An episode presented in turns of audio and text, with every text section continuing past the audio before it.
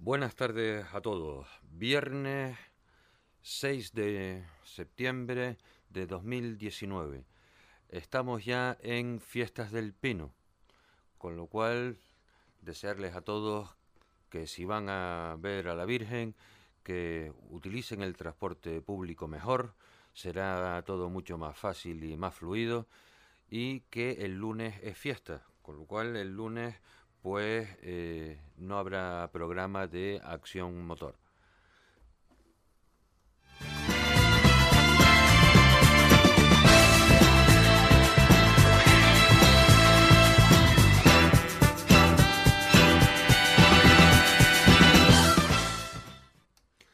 Antes de continuar, perdón, eh, comentándoles cómo va a transcurrir el programa de hoy, quiero hacer una mención especial a mi compañera Luis Negrín, que eh, ayer emitió su segundo especial 4x4 con eh, entrevistas muy interesantes, destacando sobre todo la de Manuel Tajada, el corresponsal deportivo en España del Rally París-Dakar.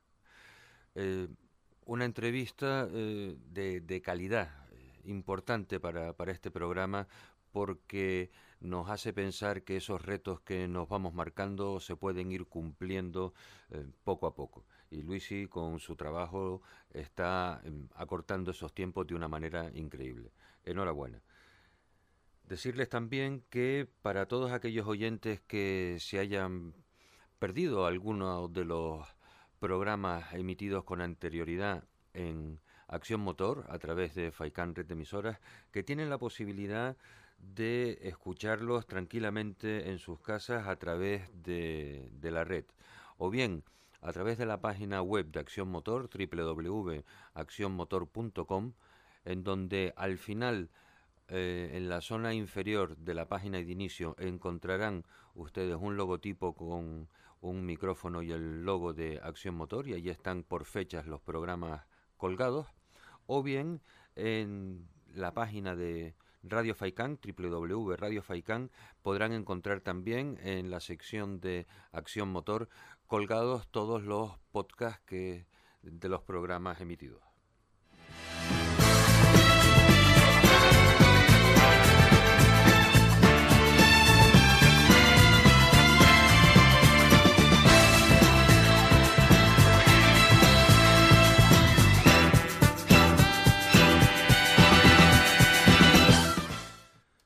Bien, para el programa de hoy eh, tenemos preparadas conexiones eh, muy interesantes. Eh, una, una conexión sorpresa con los héroes, con uno de los héroes que hemos tenido la suerte de poder contar para ayudarnos a extinguir el, el, incendio, el devastador incendio ocurrido en días pasados. No le quiero dar más pistas. seguro que va a ser una, una conversación eh, agradable y, amena. También eh, contactaremos con David Rivero, copiloto de Daniel Perdomás, que están disputando este fin de semana en la localidad de, a ver si lo digo, Aboboeira, en Portugal, un rally en donde eh, disputan la cuarta prueba del desafío Peugeot que van además liderando.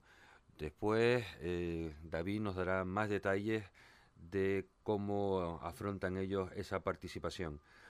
Contaremos también con participantes del Rally Teguise, en este caso Adrián Betancor, piloto de un Megán, y Javier Ciprés con un Renault Clio. La subida a la cumbre estará representada en este caso eh, por Sergio Febles, que pilotará una Osela PA300. Más tarde les contaré eh, los detalles de, de, las características eh, técnicas y mecánicas de, de esta máquina Osela. Hablaremos también con Flavio Alonso con motivo de su próxima celebración de un curso de pilotos y con Enrique Cruz y con Luis Monzón. Eh, Enrique participará en la subida de la cumbre, sin embargo, en el campeonato regional de montaña, pues no lo hará en esta ocasión eh, Luis. Pues eh, veremos qué es lo que ocurre entonces de aquí a la última prueba que será en Moya.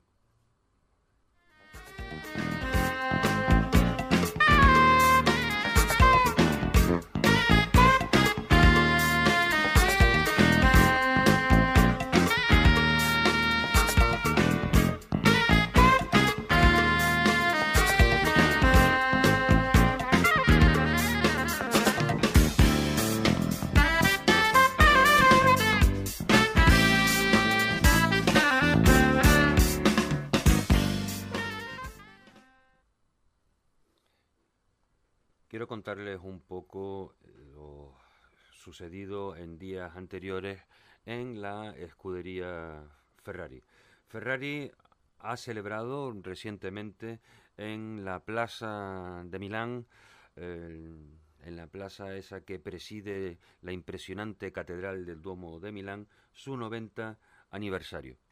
Para ello ha eh, diseñado o un cartel conmemorativo en donde eh, aparecen las figuras relevantes a lo largo de la historia de, Ferrari.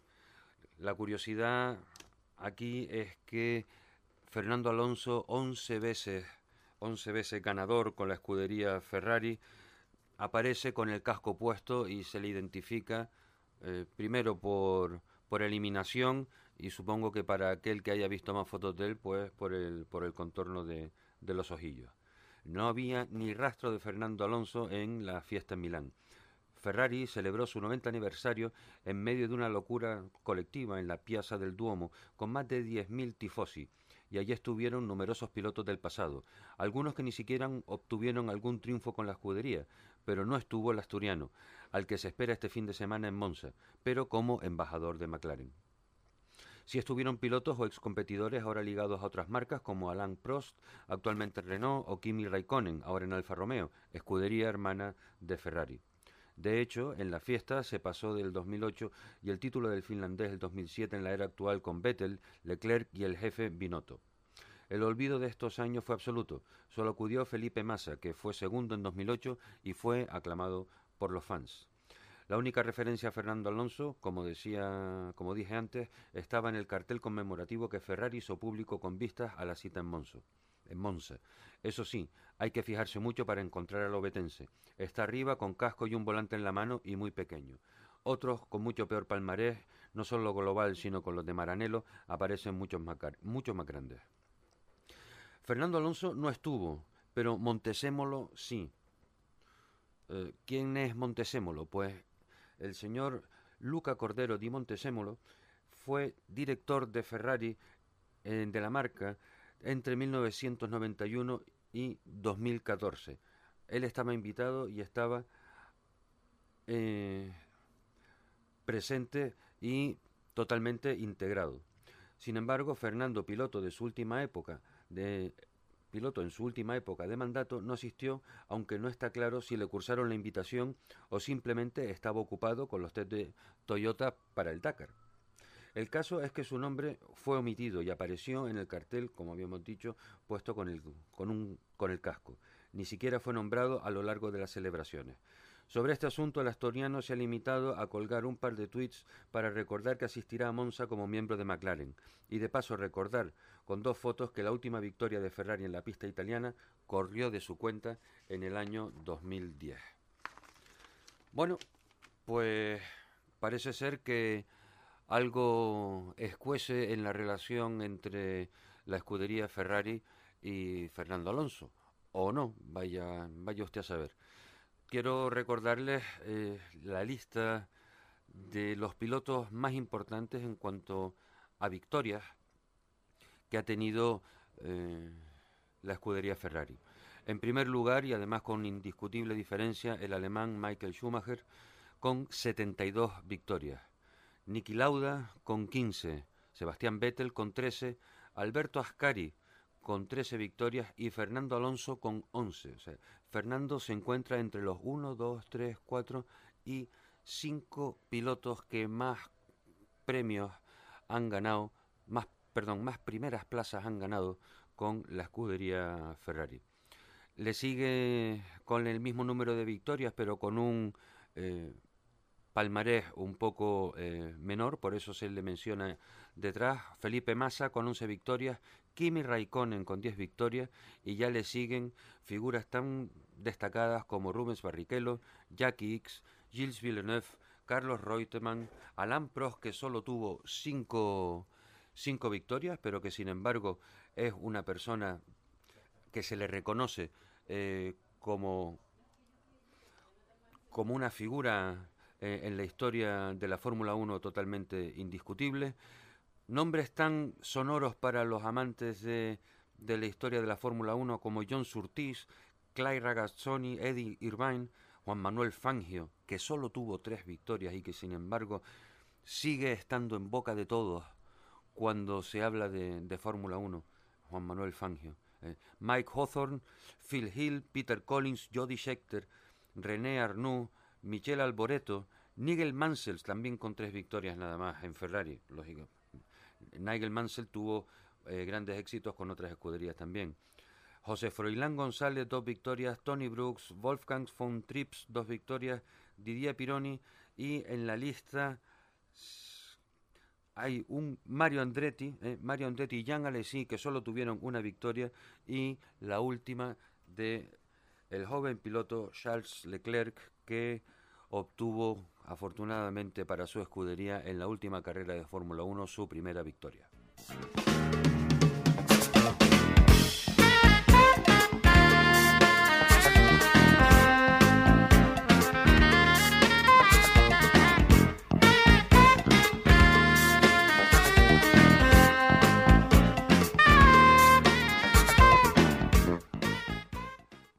Después de la publicidad y de la primera llamada que haremos, que será con nuestro héroe anónimo, conectaremos con eh, David Rivero y copiloto de Daniel Perdomás.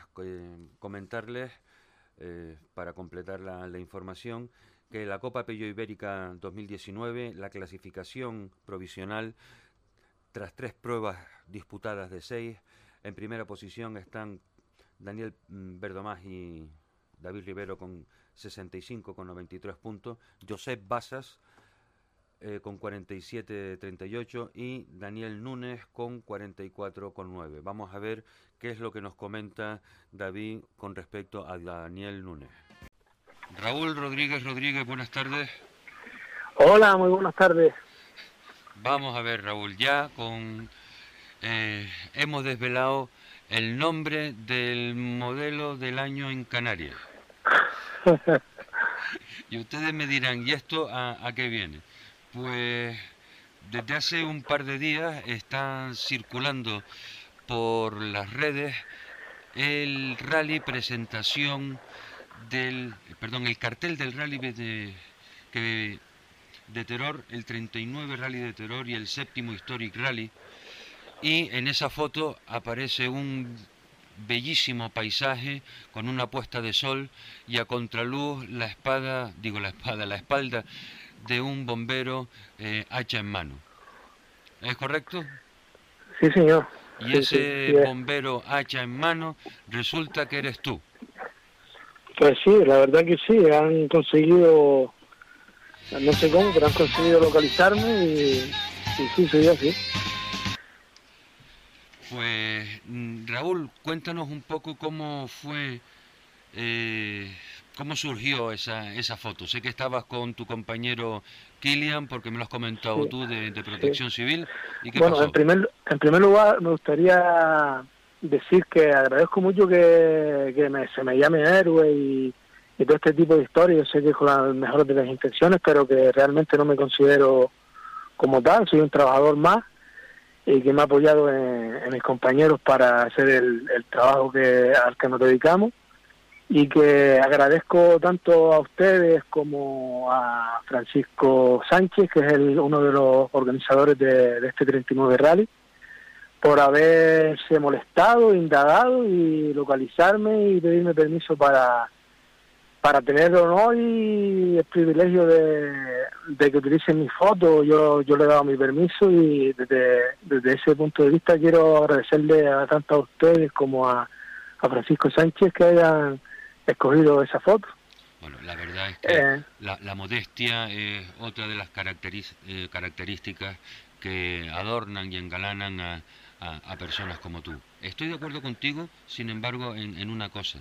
Eh, héroes, has dicho que no eres tú, que son todos tus compañeros, pero tú también. El tema es que eh, con las personas con las que podemos hablar, creo que lo que tenemos es que transmitirle, por favor, que ese cariño que está todo el mundo demostrando, en este caso a ti, es extensivo a todas las personas que se han dejado la piel para apagar esos incendios. Sí, sí, sí. Pues me preguntaba sobre mm, qué... ¿Cómo, surgió? ¿Cómo surgió la, foto? Pues la foto pues estábamos en, en Tamadaba, era, creo que era el día 23, y, y habíamos pasado todo el día intentando hacer una, una línea de defensa dentro de lo que es la zona de Tamaraba y estamos intentando salvar un, espacio que haya, estaba todavía sin quemar y estuvimos todo el día ahí con ese con ese tema. ¿Qué es una línea de defensa, Raúl? Una línea de defensa es eh, mediante mediante herramientas manuales eh, se elimina lo que es la capa vegetal del suelo hasta encontrarte con, con el suelo mineral. Se hace como una zanja, por así decirlo, de, de un metro, metro y medio, para que el fuego cuando llegue a ese punto pues no pueda seguir avanzando. Entonces mm, estábamos ahí, la, la, la, BRIF, dos componentes de la BRIF de La Palma, que vinieron a apoyar aquí a, esta isla, y dos, dos componentes, dos unidades del grupo Presa, del Cabildo de Gran Canaria, y, varios varias personas de, de, lo, de lo que es el operativo de protección civil de Quirós, que también estuvieron yendo una mano importante. ¿A cuánto estaban del fuego en aquel momento? Mm, hubo momentos en que nos tuvimos que retirar porque en ese en esa ocasión porque el fuego venía de, de ladera hacia arriba eh, con, con, pulsaciones, como solemos decir nosotros en nuestro argot, y a veces venía con pulsaciones grandes que nos hacían, nos, nos obligaban a retirarnos para atrás, y fue como una lucha entre cuando tú me dejes yo te yo me, me entro y cuando y cuando tú te pongas bravo pues no me queda otra que, que retirarnos el ser humano ante unas llamas de, de más de 3, 4 metros, 50 como se dieron, eh, está claro que es imposible, es, es como luchar contra la madre naturaleza. Claro. Eso de, de las pulsaciones, yo me, me, imagino que el viento de repente eh, giraría, rolaría, como dicen eh, los, los, marineros, entonces las llamaradas pues se aproximarían más hacia donde ustedes estaban y la temperatura tenía que ser absolutamente insoportable. Sí, cuando ya las llamas alcanzan cierta longitud de llama, eh, ya no hace falta ni que esté cerca del, de lo que es el, propio fuego, ya a, a 10, 15, 20, 50 metros ya vas notando la, el calor. Sí, ya vas notando el calor de la llama y, y, y, tienes que tienes que echarte para atrás, tienes que echarte para atrás porque no, no te queda otra. Siguen, haciendo, siguen haciendo todavía, a fecha de hoy, porque eh, labores de, de terminar de apagar el fuego. O, ya está el fuego totalmente mm. apagado, ya se ha declarado como totalmente extinguido. No, no, no, para nada, para nada. En este tipo de incendios así tan tan grandes, grandes incendios forestales, como decimos nosotros en nuestro algo, es muy normal que, el incendio pueda durar eh, varias semanas incluso, porque se mete el fuego debajo de debajo de, lo que es el suelo, en las raíces y va caminando por su suelo. Entonces es tanta la extensión, es tanto el, el, perímetro y la extensión del incendio que es muy normal que, que vayan aflorando incendios que a priori tú ves que está la zona totalmente quemada, que ya se ha quemado todo, pero a lo mejor a la, semana pues te aflora un humo y es un fuego que hay ahí de su suelo. Sí, una energía que se ha quedado latente allí, que de repente coge un poco de oxígeno por la razón que sea y se convierte en llama de nuevo.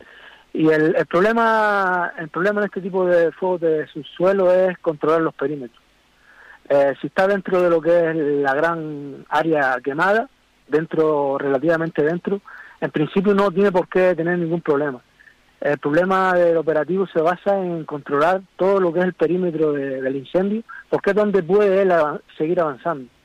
Ahora mismo no hay ningún tipo de riesgo, está todo muy controlado, las humedades han bajado bastante y no hace tanto calor como en aquellos días y está en fase, está en fase de, yo imagino que eh, no quiero aventurarme a, decir ninguna fecha, pero imagino que estemos próximos a, a, darlo por totalmente extinguido. Ahora eh, estaba hablando hace un momento eh, que una de las conexiones que tendremos hoy será con un canario que está copilotando en, en Portugal, el norte de de Portugal, frontera con la comunidad autónoma gallega, y leía que en la zona de Monforte de Lemos hay en estos momentos 17 incendios declarados al mismo tiempo y que por ahí se está empezando a formar ya un problema eh, importante, que ya empezaron los, los incendios en Galicia.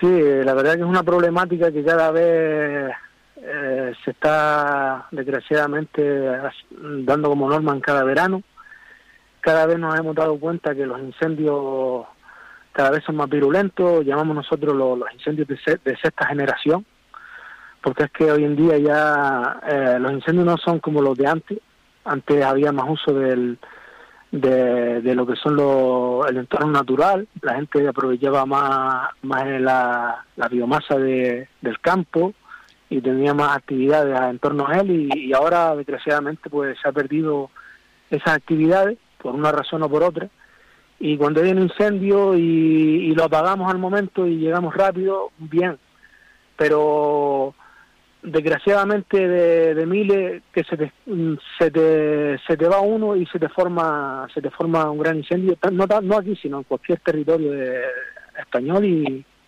y del mundo. Es un problema ahora mismo mundial. que me ha llamado mucho la atención. Decías tú que eh, a medida que nos hemos ido modernizando, eh, la biomasa en los bosques ha, eh, ha, ido creciendo y entonces ese es uno de los motivos por los cuales sean tan virulentos los, los incendios.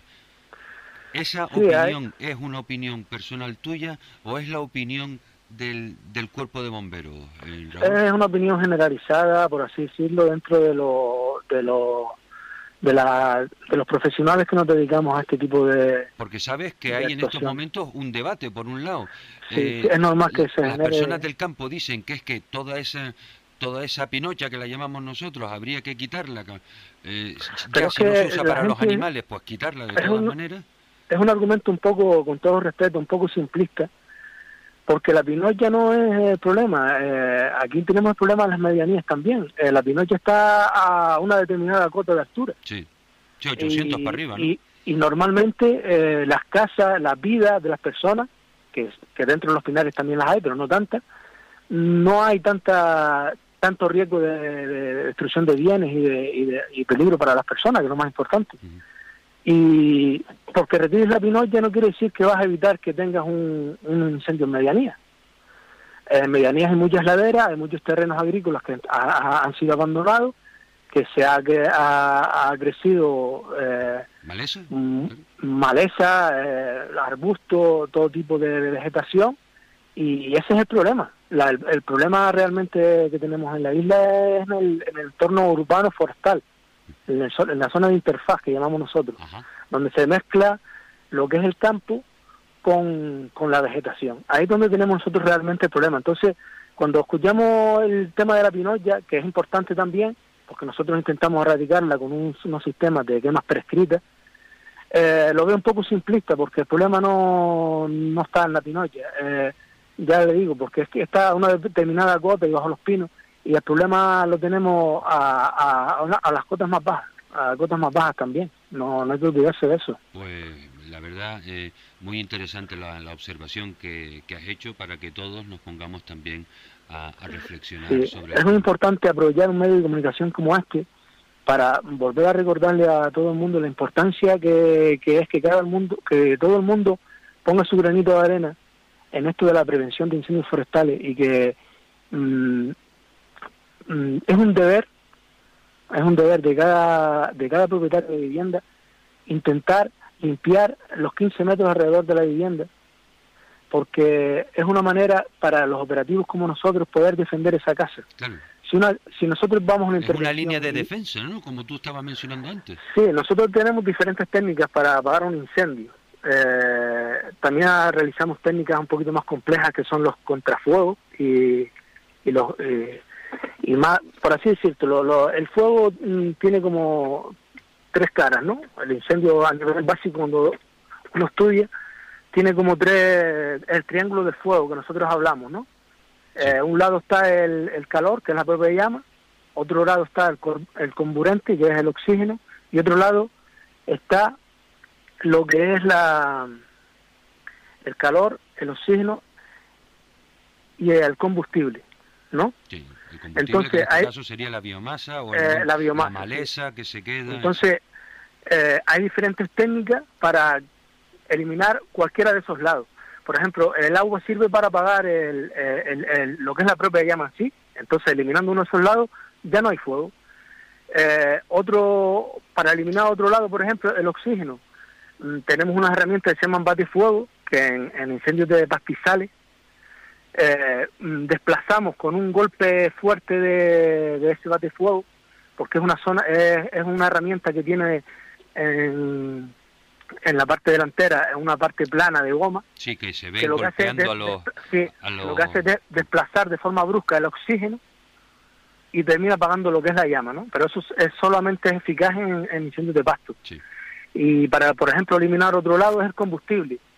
Eh, ¿Cómo lo podemos eliminar? Pues como te estaba diciendo antes, con la con la con las fajas auxiliares, que es mediante un sallo eh, retirar lo que es la y hacer una faja hasta suelo mineral, o también lo que hacemos es unas técnicas un poquito más complicadas que es mm, adelantarnos al incendio, donde nosotros vemos que el incendio está fuera de capacidad de extinción, pues intentamos prever hacia dónde va ese incendio y donde, donde nosotros creemos, o los técnicos creen, más bien, mejor dicho, donde los técnicos creen que el incendio va a perder fuerza, pues nosotros aplicamos un frente de fuego realizado por nosotros para que ese frente Mm, mm, camine hacia el frente del incendio principal y se encuentre a medio camino para que ese frente no pueda seguir evolucionando. Sí, eso lo, estuvimos viendo cuando seguimos las, las noticias eh, en casa allí con el corazón encogido, que eh, se estaba haciendo eso, que, como era que, que las dos mm,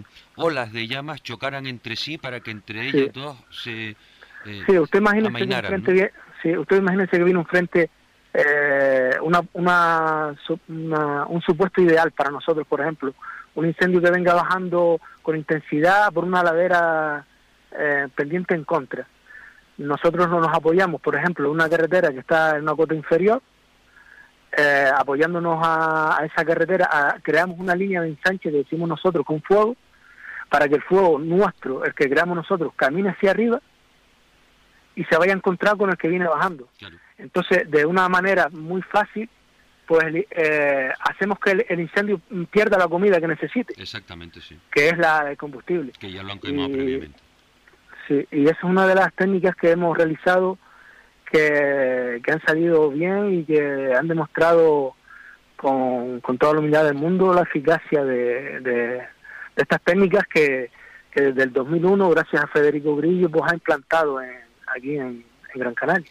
Pues Raúl, eh, no quiero que esta conversación se acabe eh, sin primero felicitar a la escudería Aterura por haber tenido esta grandísima iniciativa de hacer un homenaje a todos los cuerpos y miembros de las fuerzas de, seguridad de todos los estamentos, en darles un homenaje. A ti como representante hoy, eh, que le traslades de todos los oyentes de Faicán Red Emisoras nuestro grandísimo cariño, que tienen las puertas abiertas tú o cualquiera de tus compañeros para seguir dándonos lecciones de cómo tenemos que mm, comportarnos y aprender a manejarnos en el monte para que no ocurran las desgracias.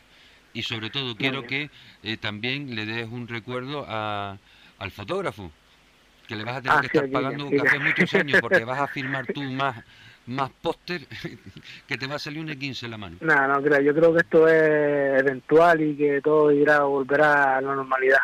Muchas gracias a ustedes y a la sociedad en general, ya que tengo la oportunidad de poder dirigirme de alguna manera a ella, de, de esta vez, de todo el cariño y agradecimiento que, que, se ha, que hemos recibido de, de todas la, de todas la, de todas las personas eh, y, y que esta vez estamos muy, muy, muy agradecidos mm, por, por, el, por el cariño y por la comprensión que han tenido con, con los equipos de extinción. Que muchas veces, eh, hace unos años, por ejemplo, en 2007, se crearon unos bulos ahí y teníamos una imagen, porque es un poco triste que a veces se creen bulos y que crea la gente que somos nosotros los que los que metemos fuego, como que se creó un bulo, que unas quemas que se escaparon en el, 2000, en el 2017 y, es triste que uno esté apagando incendios y que tenga cariño hasta, hasta que trabaje con vocación por esta profesión y que vayas a lo mejor a un bar y, y, escuches de gente diciendo, no, pues estos son los descabildos, ¿sabes? que metieron fuego. Eh, y esta vez, esta vez agradezco mucho, mucho y no pensaba que, esto fuera a pasar, que la gente se ha volcado mucho con nosotros y, y ha visto, se ha sensibilizado con, con nuestra labor y la verdad que todos estamos súper agradecidos, la verdad. Todos, todos los miembros del equipo de extinción estamos muy agradecidos con la, actitud que ha tenido la sociedad con nosotros. Me alegro muchísimo que se sientan de alguna manera reconfortados. Raúl, a seguir disfrutando de tu día libre, que sé que empiezas turno dentro de dentro de poco. Un abrazo muy fuerte y un grandísimo cariño para ti y para todos tus compañeros. Gracias, gracias. Un abrazo. Hasta Adiós. Buenas tardes, Adrián Betancor. Hola, buenas tardes. ¿Qué tal, Adrián? Eh, Bien. Con los preparativos ya, porque estamos en verificaciones, ¿no? Sí, ya hay coche verificando. Nosotros verificamos sobre las seis y media, pero sí, ya estamos ya con los últimos preparativos en el coche para ya marchar a, a Teguise. Pues, Adrián, eh, cuatro minutitos te, te voy a entretener eh, nada más. Adrián Betancor compite con un Renault Megane en el Rally Teguise. ¿Cuáles son eh, las perspectivas, Adrián? Pues bueno, vamos a salir a divertirnos, intentar acabar el rally que hemos tenido dos averías seguidas en pruebas anteriores. Eh, salimos con un motor nuevo y lo que queremos ir rodando. pero siempre en para los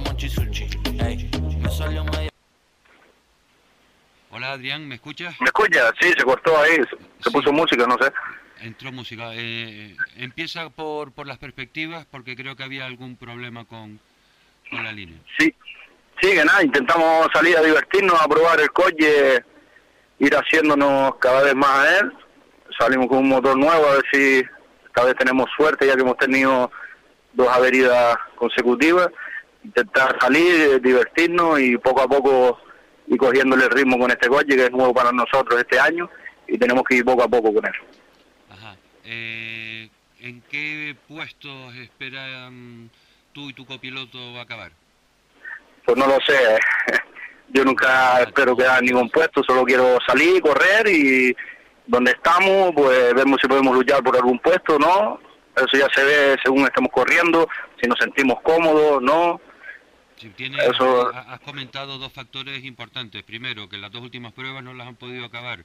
Tercero, motor nuevo entiendo que van con un poco de susto y respeto.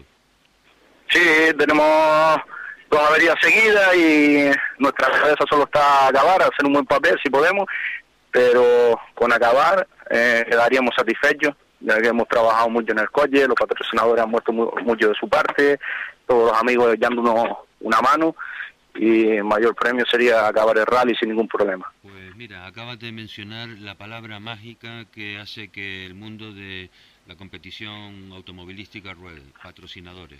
Tienes un minuto, Adrián, para eh, agradecer a las empresas y a la gente que les están ayudando para ustedes poder ponerse en línea de salida. Pues sí, el máximo patrocinador mío es el restaurante Volcán de la Corona, que es el, el dueño del coche, el que está siempre ahí al pie del cañón le gusta más que a uno y siempre está ahí para que salgamos en cada prueba. Rotulaciones pintaderas, estación de servicio Ciel Altavista, neumáticos Mosaga, pienso y forraje Tenehuime, transporte Hermanos Ramírez, chapa y pintura Víctor Luzardo, de Motor, Dani Guerra Motor Sport y el Ayuntamiento de Aría y todo ese grupo de amigos que no cobran nada y están siempre pendientes ahí del coche y cualquier cosa que haga falta para, para poder yo estar en, en cada prueba. Eh, ¿Quién es tu, tu copiloto, Adrián? Jorge Umpierre. Jorge Umpierre. Pues Adrián y Jorge les, les deseamos que tengan un buen rally, que el motor les responda bien, que disfruten muchísimo y que puedan seguir eh, peleando en el campeonato. Muchísimas Ok. suerte. Muchas gracias por acordarse de nosotros. Venga, buenas tardes, hasta luego. Venga, hasta luego.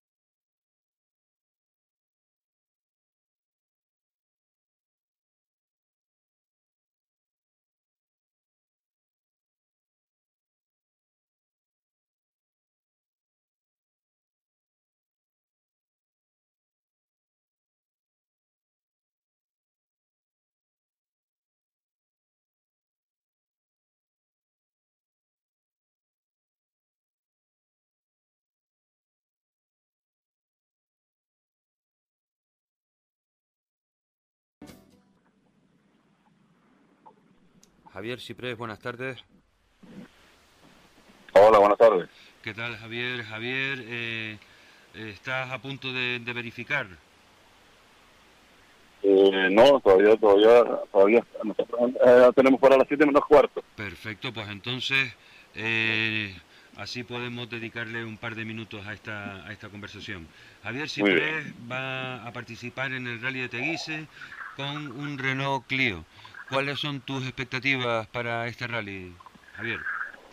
Pues nada, mira, estaba escuchando al amigo Adrián ahora, casualmente, justo, justo había puesto la emisora y y bueno, pues nosotros lo mismo, aunque parezca, aunque parezca un poco, un poco raro, sí, lo mismo porque llevamos, si él lleva dos carreras, nosotros llevamos como seis o siete carreras sin, poder terminar.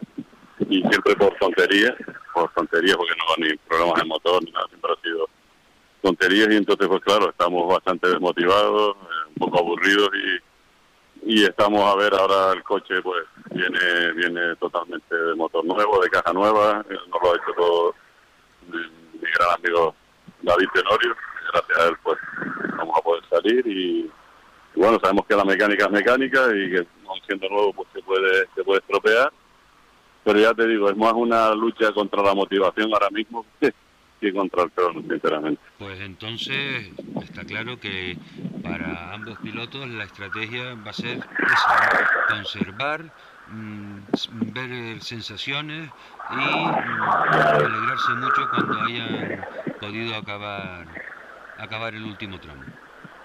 Bueno, Gregorio, siendo franco, tú sabes que después cuando uno se pone el casco, eh, pues las cosas cambian, ¿no? Pero la idea es no escuchar un ruido raro, que se te cambie, que se te cambie la cara y, vuelvas a decir, oh Dios mío, otra vez no puede ser.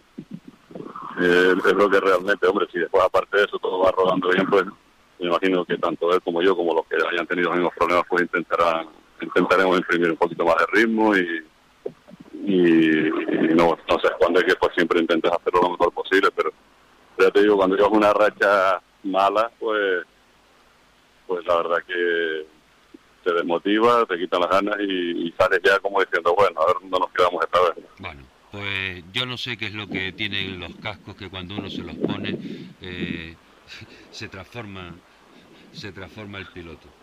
Eh, sí, es cierto, eso es cierto. Sí. Javier, eh, igual que con Adrián, es momento para que agradezcas a todas las empresas y amigos que permiten que y hacen posible que puedan estar en la línea de salida? Bueno, nosotros nosotros pues no, no tenemos mucho. Yo en primer lugar te agradezco que dejes estos minutos para, para, para, estas, para estas cosas. Pero sí, en principio quería agradecer a, al Club Mangia Motorsport, que junto con la colaboración de la federación, pues, eh, bueno, con el concejal de deportes del Ayuntamiento de Teguise, el consejero de, de, de Cabildo, de deportes también pues han, hecho que esto, que esto sea realidad con un club muy humilde y con muy pocos medios. Eh, también por el lado mío, pues eh, al, club nuestro que es Arrabales Motorsport, que es un club muy muy humilde, vamos tirando pues con lo que con lo que con lo que poco podemos conseguir. El amigo David Tenorio, la familia. Eh, tenemos un amiguito ahí que tiene un asado de pollo guatita que nos echa la manita. Eh, bueno, el amigo Borja también que nos hace la electrónica del coche. Y bueno, como, como decía Adrián, una, gran persona, un gran tío, como decimos, ¿no? Eh, pues, pues los que están echando una manita alrededor y, bueno, y al final pues pues para pasar unos minutos en la carretera y, después que, tantas veces te deja mal sabor de boca, ¿no? Y que la verdad que, que eso es Javier, muchísimas gracias por, por haber atendido nuestra llamada. Eh, nos gusta eh, contar con, con, la voz y con las impresiones de, eh, de, todos, de todos los participantes, los más modestos, los más fuertes, los más veteranos, los que están empezando a, a, que ese virus del automovilismo se, se les empieza a inocular y, a todos. Muchísimas gracias, Javier. ¿Tu copiloto es quién? Mi copiloto es un gran amigo Lale, Miguel Ángel, Miguel Ángel Rodríguez. Pues que también, hace, hace un, esfuerzo inmenso para, para poder estar aquí, sinceramente, y, y nada, la verdad que no, el placer es nuestro, eh, que cuenten con nosotros, que eso sí les digo, eh, está claro que la idea es terminar, pero por supuesto que, que vamos a intentar meter un ritmo y eh, como nos ha gustado siempre, y intentar pues, pues hacerlo lo mejor posible, evidentemente, hasta que el coche no, no nos lo permita. Pues espero que el coche les permita ir con la misma fuerza que tú quieres y que al final mm, no haya que, lamentar fallos mecánicos. Mucha suerte y volveremos a hablar eh, en, otra ocasión. Cuando quieras, un placer. Gracias, Venga, hasta luego, buenas tardes. Hasta luego, buenas tardes.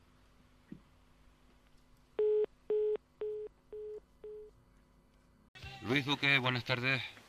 Hola, buenas tardes. Eh, ¿Cuánto te queda para verificar?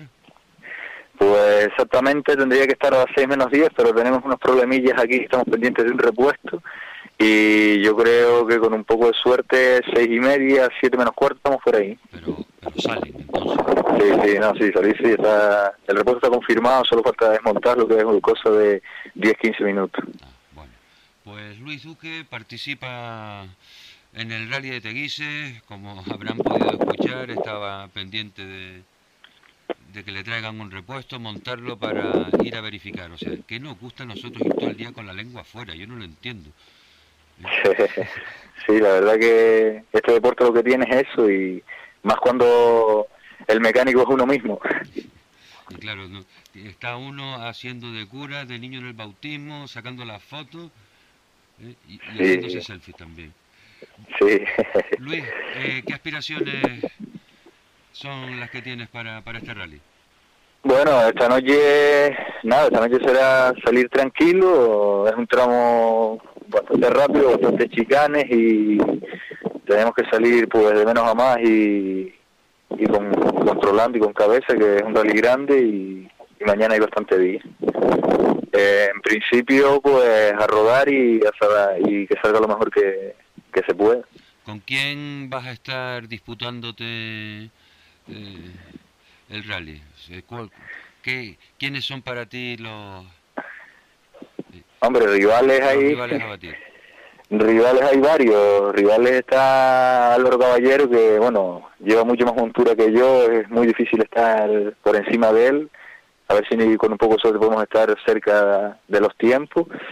Y después están los aquí los, los chicos que corren en H90, mi mismo grupo, que también son pilotos bastante rápidos y, y a ver cómo sale la cosa. ¿Tú vas con tracción trasera? Sí. Pues vas a estar dando bandazos para un lado y para otro todo el rato, ¿no? Vamos a intentar lo que disfrute eh, la afición y disfrutar nosotros, que es lo más importante, que ya que todo el trabajo que nos conlleva durante los 15 últimos días esto, pues lo importante es disfrutar y, y hacer disfrutar a los de fuera.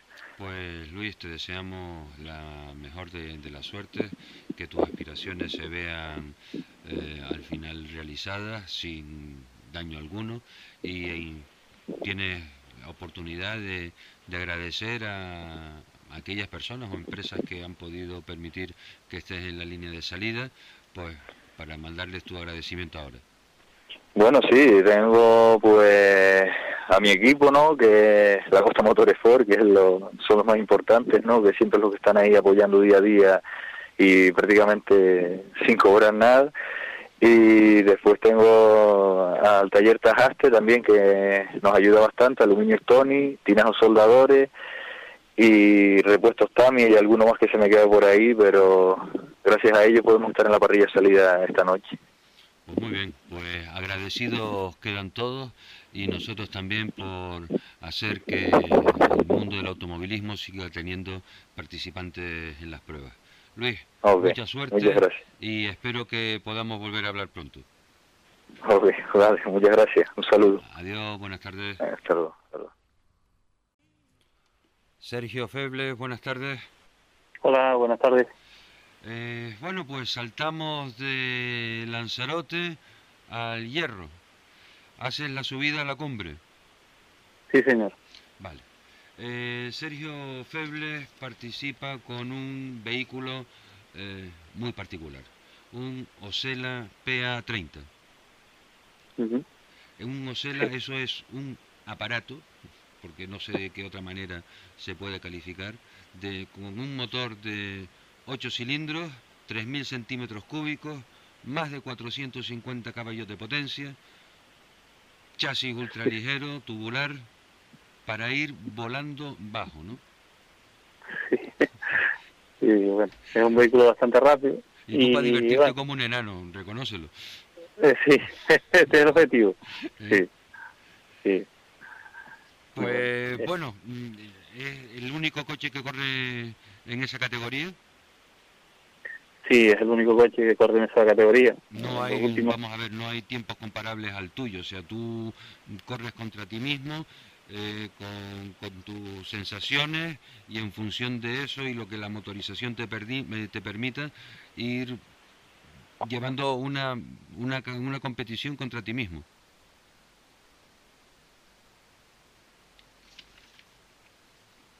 Sergio. Hola. Sergio, parece que se ha cortado la llamada. Intentaremos localizar a Sergio de nuevo y ponemos un poco de música mientras tanto. Sergio. Sí, hola. Vale, no sé qué fue lo que pasó, que se cortó. Sí, se, cortó se nos fue la señal, sí, sí. Bueno, pues nada, competías tú con, contra ti mismo. Háblanos de, de las sensaciones que, que, provoca que provoca ese coche cuando, cuando conduce. Mm, bueno, la verdad que la, la PA30 es una buena barqueta. Hoy por hoy es, es lo, lo, lo mejor que hay en el, en el Campeonato de Europa y bueno, la barqueta la verdad que he tenido oportunidad de rodar poco con ella todavía, rodé un poco en Italia y el otro día en Las Palmas hicimos como 40 o 50 kilómetros.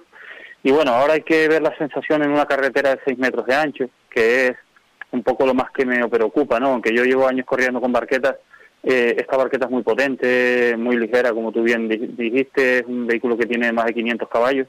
Entonces, bueno, el aprendizaje va a ser un por lo menos las primeras cuatro o cinco carreras hay que ir eh, de menos a más, ¿no? Ir eh, eh, cogiéndole la experiencia, cogiéndole el ritmo, las sensaciones, los frenos, todo, ¿no? va a ser un proceso de aprendizaje. Mañana, pues, mañana vamos a empezar ese proceso. Decías que te preocupaba el ancho de, la carretera. no es que me preocupe, es, que... tan bajo se, parece que se estrecha. Porque... Sí, es que la barqueta es muy grande, con respecto a la otra que tenía es bastante más grande, entonces cuando tú sabes que las carreteras de montaña tienen como muchos 6 metros de, ancho, ¿no? Entonces, claro, hay que hacerla pasar por ahí a una gran velocidad. Entonces, bueno, eh, hay que acostumbrarse a todas esas medidas, ¿no? Hay que acostumbrarse a la frenada, porque es un vehículo que al, el motor, al, girar tan alto de vueltas, es un motor que gira casi a 12.000 vueltas, a la hora de, reducir no tienes el freno motor que por ejemplo tenía en la PA20, en la otra barqueta con la que corría, es todo a base de frenos, son sensaciones totalmente diferentes a, a, lo otro, ¿no? Entonces, bueno, eh, ya te digo, un proceso de aprendizaje, ¿no? De ir viendo sensaciones, de ir acostumbrándose, de ir también acondicionando los reglajes a, a la montaña, porque ahora mismo tenemos unos reglajes que se hicieron en Italia que supuestamente más o menos deben de funcionar pero sí es verdad que va a haber que irlos retocando. Eh, decías tú, eh, 12.000 vueltas para un motor de 8 cilindros y 3.000 centímetros cúbicos. O sea, la, sí, sí. carrera del pistón tiene que ser mínima. Mínima, sí, sí, la verdad que son motores que son que giran muy altos de vueltas y bueno, el par eh, te lo dan muy arriba y la potencia muy arriba, no es fácil de conducir. la, curva de potencia tiene que tener una forma de de punta de flecha. Sí, sí, es muy alta, es muy alta, es muy arriba. Entonces, claro, la conducción no es como un motor en el que tengas un torque muy abajo, un par como tenía en el caso del BMW, un motor BMW que tenía yo en la Opel PA20, que tenía una potencia que te la entregaba desde muy abajo. Este es diferente, corre mucho más, pero también es verdad que, claro, cuando llegas a la curva llegas mucho más rápido, las frenadas. Eh, luego hay una novedad en esta barqueta que tiene efecto suelo. Yo Opel homologó el efecto suelo en el 2018 que hay dos unidades con efecto suelo y una y esta es una de ellas. Entonces el efecto suelo te, crea unas reacciones en el coche a las que hay que acostumbrarse. Claro, porque el efecto suelo es, además de la carga aerodinámica que provoca la, carrocería, el aire que pasa por debajo del coche, por la forma del chasis, como que hace efecto como el de un sí, eh, o sea, el, el efecto suelo es lo mismo que se usaba en la Fórmula 1 en los años 80. Lleva aerodinámica por arriba y aerodinámica por abajo. Es decir, eh, te hace succión hacia el suelo. y sí, entonces claro, ese efecto suelo a altas velocidades funciona muy bien, pero a medida que vas cogiendo bache lo vas perdiendo, te crea una oscilación adelante de rebote, eh, no es fácil eh, acostumbrarse a esas sensaciones. Se ayuda en, en, en, gran parte de las ocasiones y hay otras en, a, a, no tan altas velocidades que no te ayuda tanto. Sí, porque eso tiene que, evidentemente, es como el ala de un avión. El ala de un avión eh, ayuda a mantener el avión en el aire a partir de una velocidad. El efecto suelo pues también será a partir de una velocidad y todo eso lo tienes que aprender tú ahora. Efectivamente. Entonces, es un proceso de aprendizaje. Es decir, hay que olvidarse un poco del cronómetro en las primeras carreras y acostumbrarse a la barqueta, como todo vehículo nuevo. Yo creo que todo piloto ha pasado por, por ese proceso, ¿no? Pero bueno, la verdad que las barquetas grandes o sea, son unos vehículos muy radicales y, y, el, y está claro que, que la conducción es diferente a la de un carrozado, es más exigente. Estaba leyendo en las especificaciones que estos coches venían con llanta de 13. ¿En tu caso, tu unidad también? Sí, sí, todos vienen con llanta 13, sí. Pues eh, ha habido muchos pilotos ilustres, bueno, no sé si unos cuantos, que han conducido Cela en, en la historia del automovilismo de Canarias, ¿no? Sí, está Pedro Esteves, eh, Luis Monzón, eh, Lamberti, Toño Pérez y Pedro Pérez. Eh, sí, Lamberti, eh, Lamberti, perdón, eh, Ocelas han habido tres, tres Ocelas en Canarias con esta, estuvo la de Lamberti, la PA20 que, que, que yo tuve, que, que fue campeón de Europa, y ahora está la, esta barqueta, la PA30. Ocela, hoy por hoy, es en la montaña es el vehículo por excelencia mejor, vamos. son grandes coches. pues la verdad que espero poder, eh, más pronto que tarde, poder ver y disfrutar eh, con ese coche en una subida porque tiene que ser un espectáculo ver el paso por curva de, de, ese misil eh, y tú divirtiéndote ahí dentro y nosotros disfrutando. Sí, sí, sí. Pues eh, intentaremos disfrutar y hacer que la gente disfrute. Y bueno, y pasar un fin de semana de carreras aquí en la isla, que para nosotros es muy importante tener aquí a gente de fuera y todos disfrutar de un paraje natural como es la cumbre, que es un sitio precioso. Y, bueno, vamos a disfrutar todos de él. Vamos a ver si el tiempo mañana nos acompaña, porque hoy está hoy estuvo lloviendo esta mañana. Vamos a ver qué pasa mañana también. para asustarlos nada más. Yo creo que sí. mañana, mañana solito, ojalá. Ya nada va a estar espléndido. Mira, ¿tienes algún patrocinador que te gustaría agradecer?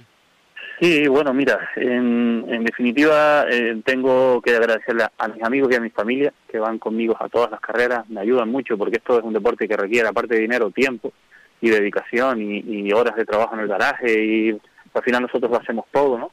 Y bueno, y también tenemos a, a Pedro Jesús, que es el propietario de la empresa Abragón Construcción, que aparte de ser un gran amigo, nos está apoyando en, en este en este en este camino que hemos emprendido con este coche. Pues, pues muy bien. Muchísimas eh, gracias, Sergio. Eh, mucha suerte. Que te diviertas como sabemos que, te vas a divertir, que se te nota ya que estás deseando empezar a hacer la manga de preparación y que podamos hablar dentro de poco. Muchísimas gracias a ustedes por ponerse en contacto conmigo y a disfrutar todo el fin de semana. Venga, hasta luego. Un abrazo. Adiós. adiós, adiós.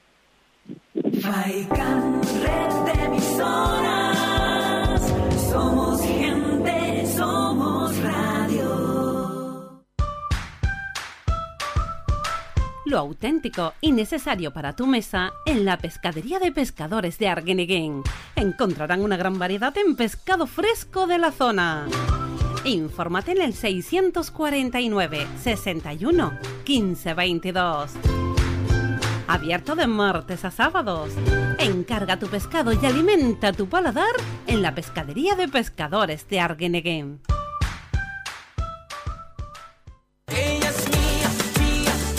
Bingo Gran París les comunica a sus señores clientes que el próximo viernes 6 de septiembre sortearemos dos grandes premios de 600 euros. Cenan a las 8 y media de la tarde y a las 2 y media de la noche. Dicho sorteo se realizará con el boleto que entregamos todos los días en el servicio de admisión. Les esperamos en el bingo Gran París. Juega de forma responsable. El abuso puede provocar ludopatía. Prohibido menores de 18 años. Despreocúpate del mundo exterior con carpintería de aluminio Besera. Taller autorizado de cortizo. Fabricación de puertas, ventanas abatibles y correderas, contraventanas, puertas seccionales, enrolladas y automáticas. Fabricación de toldos, estores, mamparas de baños. Infórmate en el 673 335 841. Nos encontrarán en la calle Pablo Neruda número 5 en Balos Vecindario. Contra el frío, el calor y el ruido, carpintería de aluminio Becera. Aísla y decora tu hogar. Somos gente, somos radio. Las Palmas 91.4. Faikán, red de emisoras. Somos gente, somos radio. David Rivero, bueno, buenas tardes. Muy buenas tardes, Rivero. ¿Qué tal? Estás en Abobobeira, en Portugal, cerca de cerca de la frontera de, de Galicia. Pues, pues bien, aquí ya deseando comenzar la prueba, ya llevamos aquí desde el miércoles pues preparando todo y bueno, tras eh, realizar el, el checkdown esta mañana, pues eso, con, con ganas de empezar y, y ver el ritmo que podemos tener en estos tramos que, que son bastante bonitos, la verdad.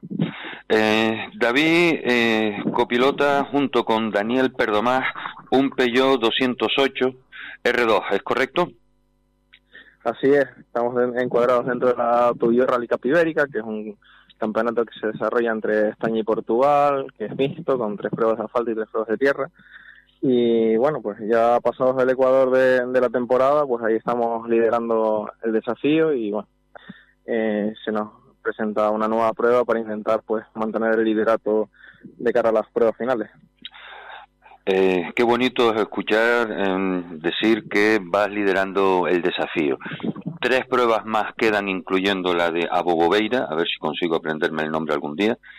¿Y cuáles son las expectativas para, para este rally? ¿Cómo, ¿Cómo has visto o cómo piensas que van a salir tus competidores a, a luchar contra ustedes? Bueno, tenemos la incógnita del, del nivel de los pilotos portugueses en asfalto. Eh, de momento en la prueba anterior en, Sierra Morena solo pudo estar con nosotros Daniel Lunes, que en esta en esta carrera no va a poder salir porque tuvo un accidente importante hace un par de semanas y, y está convaleciente aún.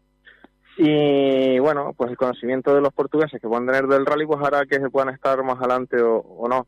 Eh, de momento nuestra idea es controlar sobre todo a Pep Basas, que es el que va segundo en el campeonato. Ya en Córdoba tuvimos una bonita lucha. Creemos que los tramos de, de este rally pues nos benefician un poquito más porque son muy circuiteros y, y Dani es un piloto bastante técnico. Pero bueno, habrá que ver lo que dicta la carretera. No podemos adelantar acontecimientos.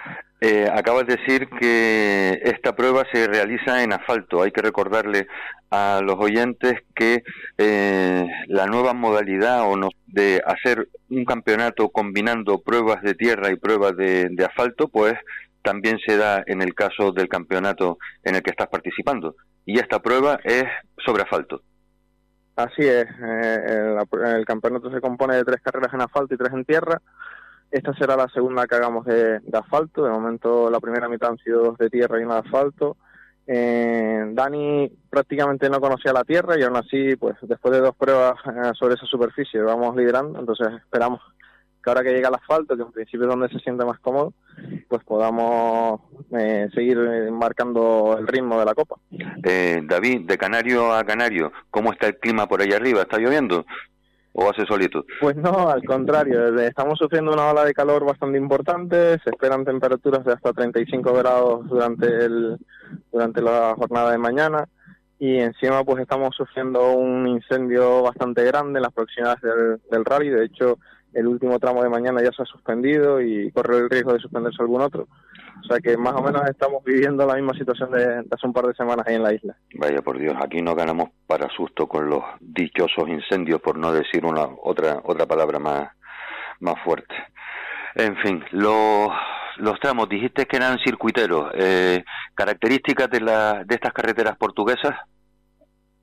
Pues la verdad es que se parecen mucho a los tramos de ahí. Eh, carretera de dos carriles, con buen asfalto.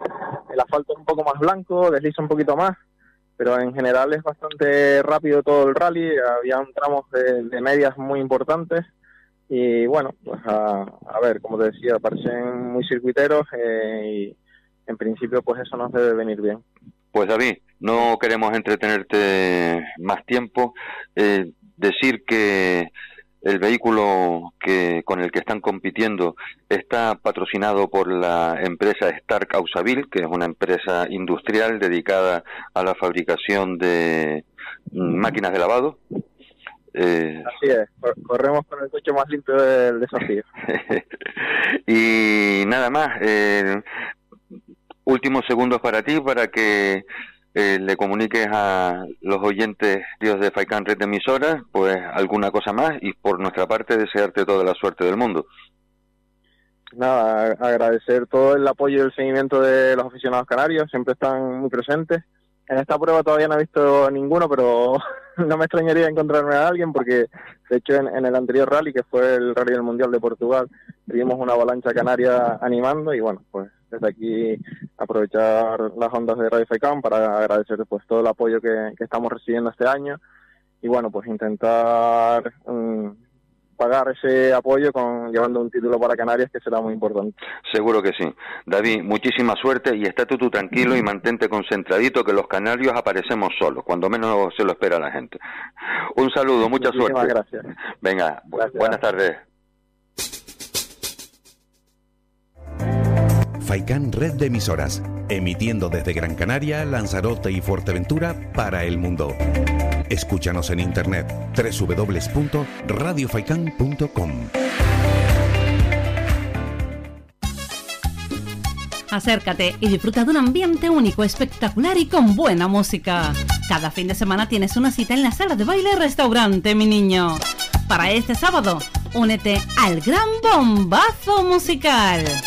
Pisando fuerte y con mucha fuerza, tres agrupaciones musicales.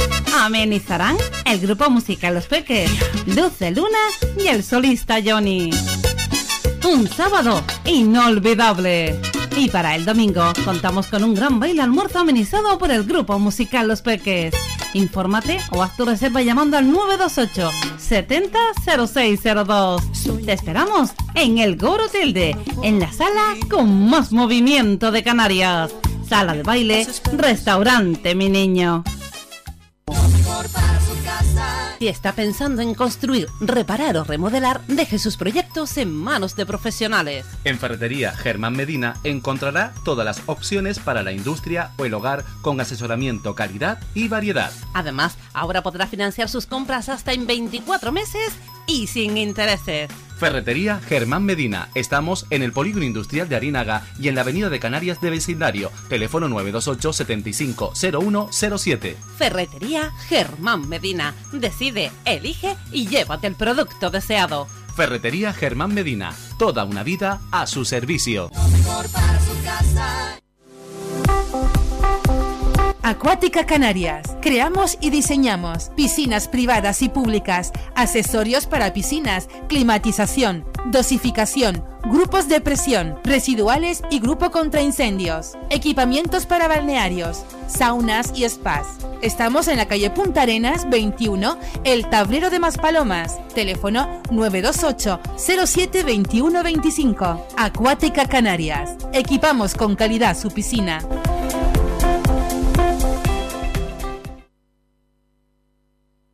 Flavio Alonso, buenas tardes. Buenas tardes. ¿Qué tal, Flavio? Pues muy bien, perfecto, no me puedo quejar. Me alegro mucho.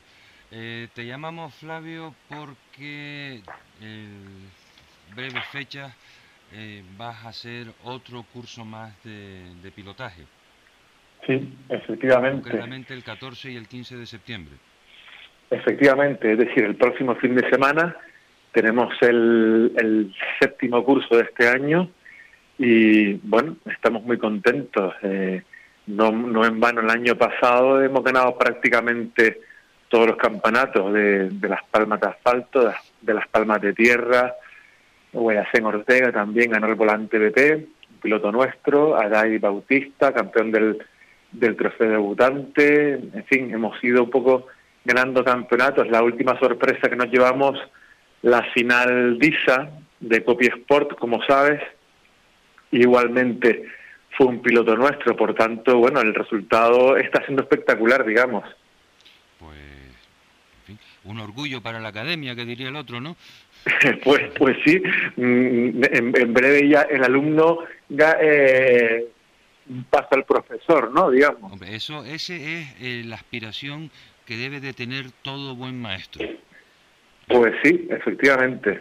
Eh, coméntale a, a, los oyentes, estamos hablando de una escuela de pilotos, escuela de pilotos de competición. Sí, efectivamente. Que no, es una, escuela, o sea, no vas a hacer un curso de conducción segura. No, no. Digamos que, el, que, que la escuela de pilotos Team Drive eh, tiene, un catálogo enorme de, cursos, ¿no? aproximadamente unos, unos ocho cursos. Eh, tenemos cursos, obviamente, enfocados a, a las administraciones, conducción segura y perfeccionamiento de la conducción, y después tenemos el curso específico para pilotos de rally, ¿no? que es el que nos ocupa en esta ocasión. ¿Y eh, cuál sería el, el, currículum, la, eh, las materias que se, que se imparten en, en ese... Bueno, digamos que, el, que el, contenido teórico te refieres seguramente, ¿verdad? El contenido teórico, Gregorio, pues, pues intentamos por todos los medios profesionalizar el trabajo del piloto, ¿no?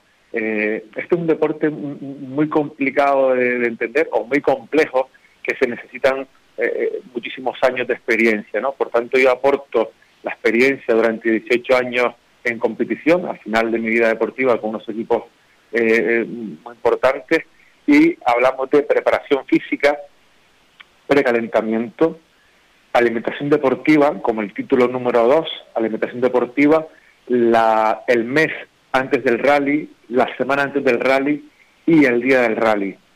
Hablamos de la sofrología, que esta es la técnica que debemos usar para, para concentrarnos de la manera más rápida posible. Hablamos de la posición de conducción. que es una técnica de introspección, ¿no?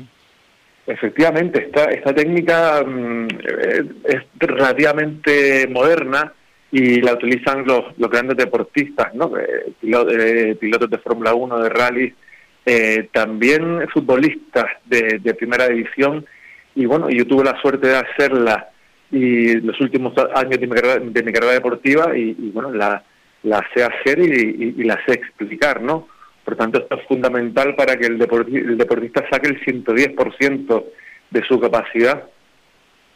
que sería digamos, Gregorio, el título número 5, ¿no? Como título número 6 nos vamos a transmisión de fuerzas, eh, transferencia de masas, trazado de curvas y a partir del, título número 9 hablamos un poco de, de, dinámica, vehicular, que se llama, ¿no? Es decir, la estabilidad del vehículo, causas del subviraje, causas del sobreviraje, comportamiento eh, del vehículo, óptimas condiciones del rodaje, convergencia, divergencia, bases de pivote, caída del tren rodante, espirales, muelles, resortes hidráulicos, recorrido, suspensión, neumáticos, notas, cómo se hacen las notas, que también es un aspecto mm, muy complicado en este deporte, en fin, y al final el título número 12 hablamos de las técnicas deportivas, ¿no? Por lo tanto, como verás, no dejamos nada al azar, sino tocamos prácticamente todos los, todos los puntos importantes yo como lo, como lo veo es que tú hablabas de, de profesionalización del piloto, eh, mientras tú eh, enumerabas todos esos puntos, es como eh, el protocolo. es igual que un piloto de, avión que tiene una checklist y tiene que ir pasando cada uno de esos puntos para tener claro que está en condiciones de poder en realizar una actividad de riesgo tan intensa como es el, el pilotaje de competición. La verdad es que pues tiene una pinta estupenda. Pues yo estoy completamente de acuerdo contigo. Es decir, yo creo que no eres un, un piloto completo si no estás, preparado, no estás preparado físicamente, o si no sabes cómo concentrarte, o si no haces, no, si no haces unas notas correctas de la carretera, o si tienes el, el, el ajuste del coche, el setup que se dice ahora ahora coloquialmente, ¿no? Sí, sí, porque ahora si no metemos una palabra inglesa no parece que no, somos cool. Si no metemos anglicismos, somos modernos. y efectivamente, son 12 títulos, como te decía al inicio, y todos importantísimos, ¿no? Si hacemos el, la lista la lista que tú decías, ¿no? El, el, checklist, eh, eh, tenemos que cumplirlo con los, con los 12 puntos para, para al final lograr ganar un campeonato y ganar una carrera, ¿no? Y es lo que... La, peli esta que eran protagonistas James Hunt y Nicky Lauda. No, no me acuerdo. Vale, pues, eh, se, me escapó y no fui a verla. Pues es una pena porque en esa película precisamente yo la, la vi vamos, viviendo cómo son dos pilotos diferentes. O sea, James Hunt que conducía por, por instinto era un animal salvaje de, la conducción y Nick Lauda era el concienzudo, el, piloto técnico. A buscar eh, la, la, mejora, tanto mm, suya como la del coche, etcétera. Entonces, evidentemente la profesionalización va por, por esa línea de, de trabajo que, que Nicky Lauda pues hizo con, con su vida deportista, ¿no? Pues efectivamente, nosotros intentamos al, al piloto que, que, que, es una bestia, como tú dices, que, que, un piloto con muchísimo talento, que hay muchísimos pilotos muy talentosos, nosotros aportarle el, el, apartado técnico, digamos, ¿no? El, piloto que está empezando y no, y, no, no, tiene posibilidades de conocer la parte técnica de este deporte y tiene muchísimo talento, nosotros lo ayudamos y al final terminan ganando, ¿no? Como te decía, este año hemos, ganado cinco campeonatos. Oye, que se dice rápido, cinco campeonatos, pero es que el año pasado ganamos siete campeonatos. Por tanto, bueno, como te decía al principio, es un deporte muy complejo el automovilismo y, controlarlo es, es muy complicado y, bueno, ya ves que los resultados ahí están, ¿no? Sí, está claro que la, ese, la, capacidad, si no va acompañada de, de formación eh, y aprendizaje, no se puede llegar a la maestría y eso es la parte que tú, que tú te dedicas. Pues si no hemos puesto a, la gente los, dientes lo suficientemente largos, tenemos que darles una mala noticia, porque las plazas el 14 y el 15 de septiembre para este curso de pilotaje están agotadas. Ya, ya no hay entrada, ya se, acabó. Pero existe todavía, eh, hay una solución, que sería cuál? Sí, hay una solución que se llama 2 y 3 de noviembre y 23 y 24 de noviembre, que son dos convocatorias que hemos abierto hace nada, hace una semana, para, para poder seguir enseñando y para poder seguir formando campeones. Eh, y toda esta información, aquellas personas interesadas, ¿en dónde pueden obtener más datos? y Bueno, tenemos una... Sí, tenemos la web, tenemos la web que es teamdrive.es, tenemos la, la fanpage, digamos, de Facebook, que es Team Drive Flavio Alonso, eh, y tenemos el, la, otra, la otra arma esta que es moderna, el, después te lo diré. ¿Perdón? El Instagram, el Twitter. El Instagram, efectivamente, tenemos el Instagram, el Instagram, en fin, somos una empresa 2.0, que son las empresas modernas, ¿no? Que estamos en todas las... O nos modernizamos o olvídate de la película. Efectivamente, ¿no? Somos una empresa 2.0, así que nos pueden encontrar en cualquier red social, escribirnos y, a, partir de ahí, pues, pues enviamos toda, toda la, información, tenemos un vídeo explicativo de cada de cada evento para que para que el cliente pueda pueda hacerse una idea, pueda reproducir dónde dónde va a estar, en qué evento se va a meter, ¿no? No solamente es cuestión de, enviar el precio y el contenido teórico, sino tenemos un vídeo de, dos, tres minutos de, cada curso en el que así el piloto, el cliente, puede saber en qué va a invertir su dinero. Pues yo creo que eh, ustedes tienen dominado este, este aspecto, tienen claro cómo hay que cómo hay que enfocarlo, cómo hay que difundirlo y cómo hay que enseñarlo. Con lo cual, Flavio, pues yo creo que por aquí eh, podemos ir acabando porque nos quedan un par de minutos para hablar también, eh, cuando te quedan así unos ratillos libres, de la Copa Nissan. Que en el, próximo, en el próximo rally de terror, el 39 rally de terror, salen los muchachos de la muchachos y muchachas de la Copa Nissan. Efectivamente, pues tenemos ahí nuestros deportistas de la marca Nissan que están preparados para seguir compitiendo. Un rally bonito, tiene un tramo nocturno, Gregorio, el viernes, un tramo nocturno y, un tramo complicado, ¿no? Eh, no, no, no, no es el tramo del año pasado, que era un tramo de 3 kilómetros, ya este año es un tramo de rally fuerte y mm, así que como, como aperitivo va a estar bastante bien, ¿no?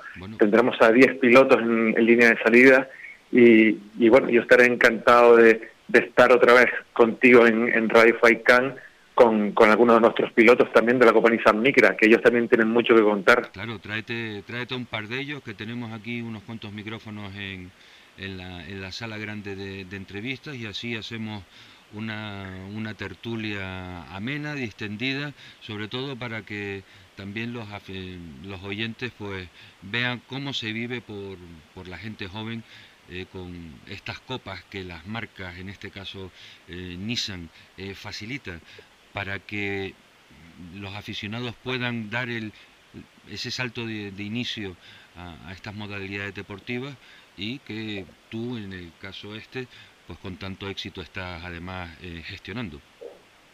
Perfecto, pues, pues así lo haré. Yo estoy eh, encantado de tu invitación y estaré con, con tres pilotos de la compañía San Micra.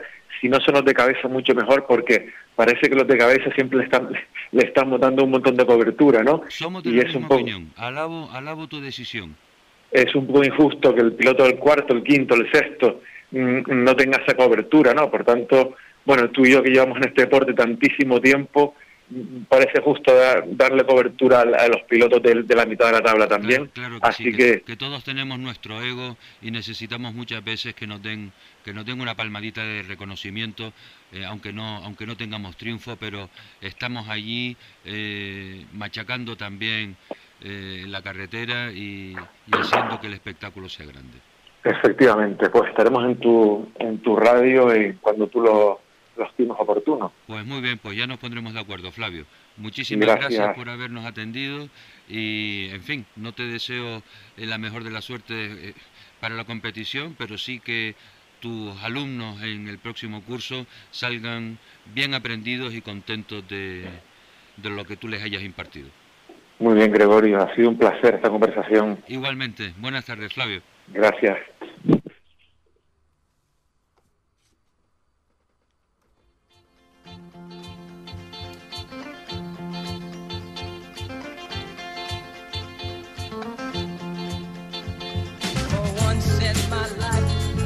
Someone who needs me, someone I've needed so long. For once unafraid, I can go where life leads me. Somehow I know I'll be strong. For once I can touch. Enrique Cruz, buenas tardes. Hola, ¿qué tal? Muy buenas tardes. Muchas gracias, Enrique, por, por haber atendido nuestra llamada.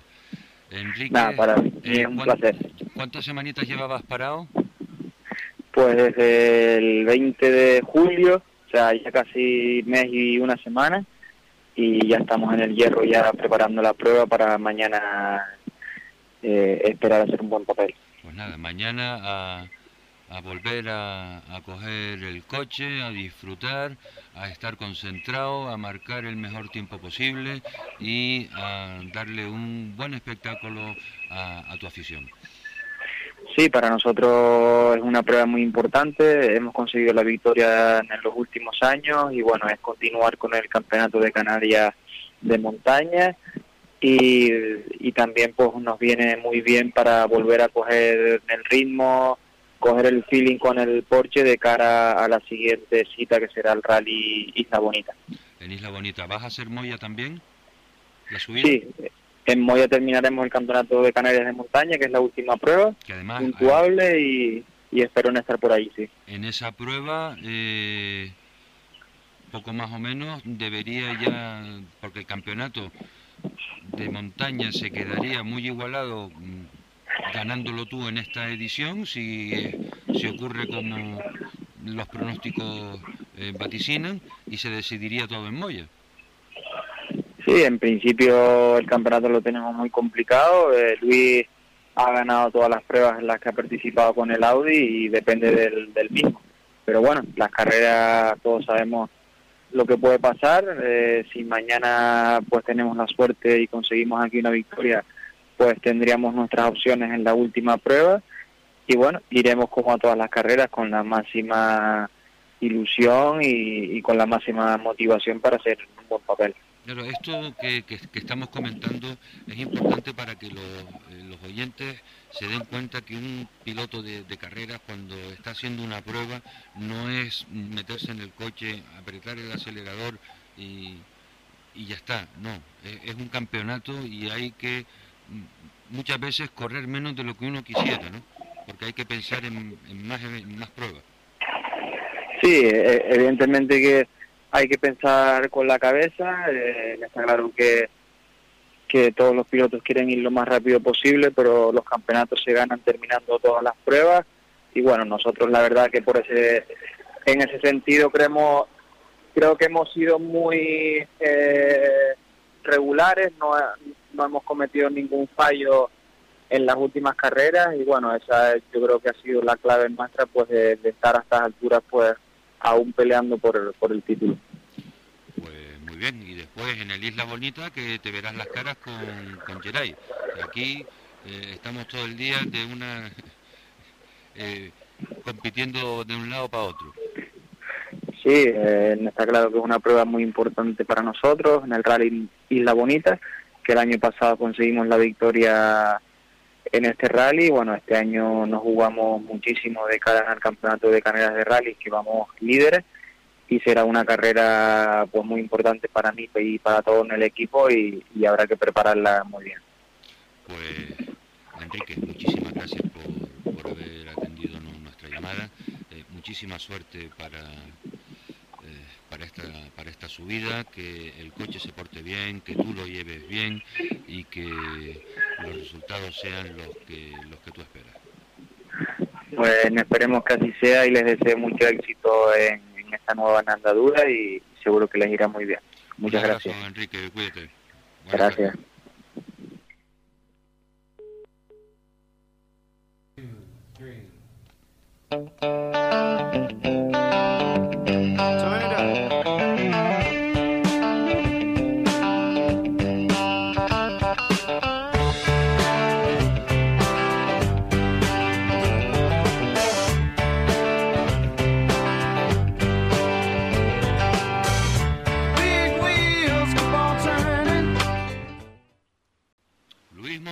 Buenas tardes. ¿Qué tal? Buenas tardes. ¿Cómo estás, Luis? ¿Cuánto tiempo que, que, no, que no hablaba contigo y resulta que, que ahora es a través de, de, la radio? En cualquier caso, eh, encantado de volver a saludarte. Igualmente, Gregorio. La verdad es que lo importante es hablar, da igual si es por teléfono, en la radio o, o si nos vemos. Lo, lo, que pasa es que en la radio nos oye mucha gente. Bueno, pero en fin, no, no, no, tenemos nada que esconder tampoco. Igual. Bueno, tú habla por ti, tú habla por ti. eh, pero eso de que nos oiga mucha gente, que son entre 35 y 40 mil, y esperamos hacer poner nuestro granito de arena para que esto vaya vaya subiendo, seguro que estarán encantados de escuchar lo que lo que nos quieras contar. Luis, ¿no vas a ir al, al hierro? Vas a participar en, en Moya. Hasta ahí todo, todo correcto. Sí. lo del hierro lo hemos descartado este año y, y bueno, estamos pensando ya en la subida de Moya. Nos jugamos mucho porque es verdad que como el campeonato puntúa en todas las pruebas, pues aún habiéndolas ganado todas, si no vamos al hierro y tenemos un cero en el hierro y nos sale no nos sale como nos gustaría en, en Moya, pues podemos perder el campeonato, sí. yo eh, hablábamos hace un momento con, con Enrique y nos decía eso, que tú lo habías ganado todo y que para él era pues indispensable hacer un primero para tener alguna opción en la última en la última prueba. Exactamente es así. Eh, Enrique se ve que es de ciencia, no de letras. no, no, sí, sí, es así. Y la verdad es que bueno, mm, a lo mejor en un campeonato tan largo y eh, que son siete pruebas por todas las islas y tal, el, solo poder quitarte una es complicado porque, bueno, porque eh, bueno, porque aún habiendo habiéndolo ganado todo, si resulta que Moya no sale no nos sale como esperamos o no gana Enrique pues entonces sí sería campeón él. Pero bueno es lo que es lo que toca es así no y lo sabíamos antes de empezar y, y, es el riesgo que asume el equipo Autolaca y, y, yo mismo bien eh, pues cuando los riesgos se asumen con, conocimiento de causa no queda más remedio que esperar a que las cosas salgan como uno espera y desea. Luis, tus proyectos, eh, ¿cuáles son? Eh, ¿qué, porque hay veces que te escuchamos en la radio, eh, en, radios nacionales, eh, mm. y se parece dar a entender de que aspiras a algo en, la Federación Española de, Automovilismo. Por otro lado, se ha estado comentando que si ibas a ser capaz de traer al circuito Islas Canarias una prueba como la que hubo antaño de, de la carrera de campeones. Eh, ¿Sigues con esos proyectos o estás trabajando en alguna otra cosa?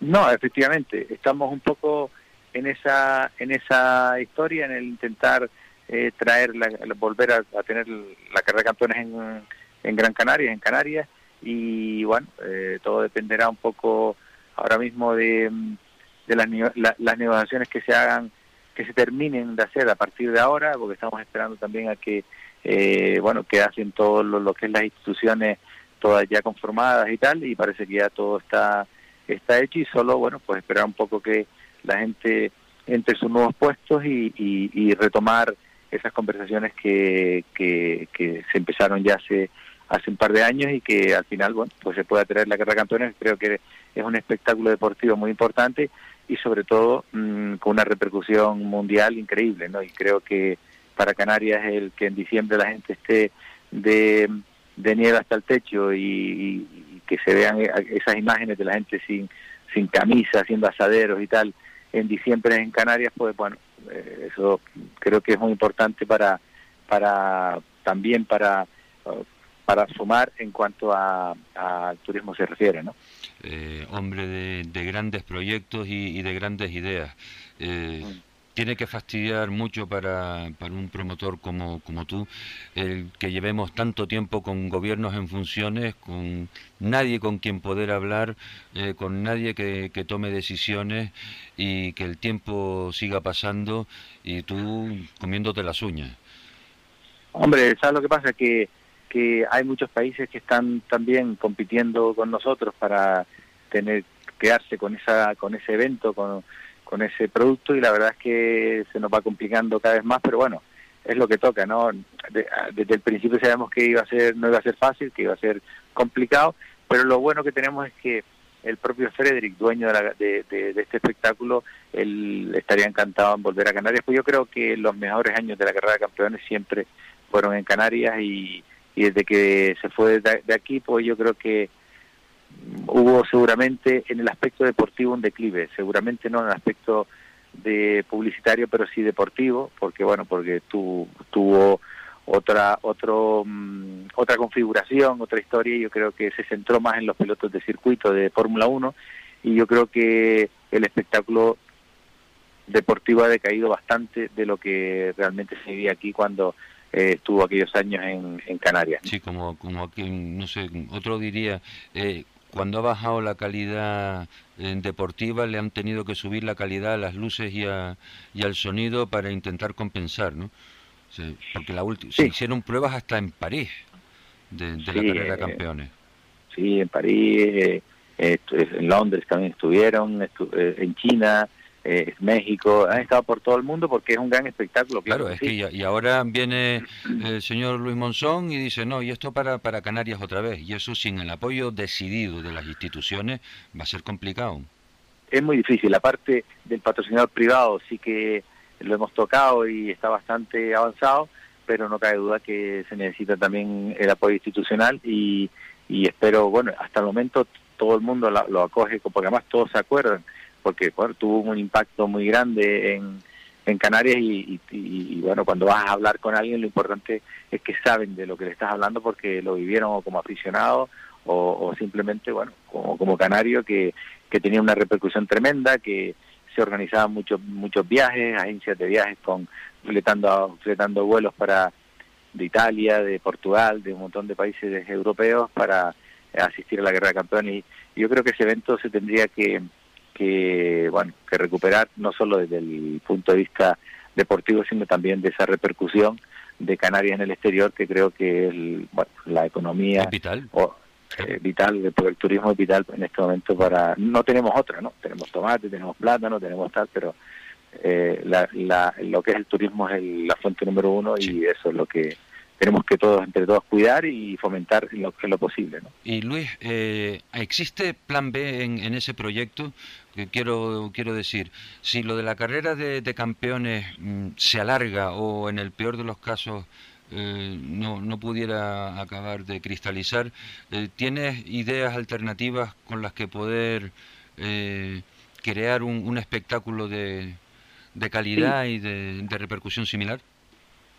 Sí, esa, esa es un poco eh, conversaciones que, que, hemos tenido Germán y yo y la verdad es que, mm, que sí, pero no, no sería aquello que queremos, pero eh, mm, tenemos un término medio que para empezar no estaría mal y sería prácticamente casi lo mismo, pero eh, la repercusión no sería la misma y, y el tema de pilotos pues también se nos complicaría un poco, pero vamos, porque, ¿por qué? Porque eh, Frederick tiene registrado un montón de cosas, la forma de competir y un montón de historias más, y la verdad es que, eh, bueno, eh, lo, sopesamos esa posibilidad, pero en este momento intentamos ir a la mayor, ¿no? Y, y en ese punto en el que estamos ahora, ¿no? Fíjate que sí, Luis, que tú has sido toda la vida, a ti lo del órdago a la grande eh, te pone.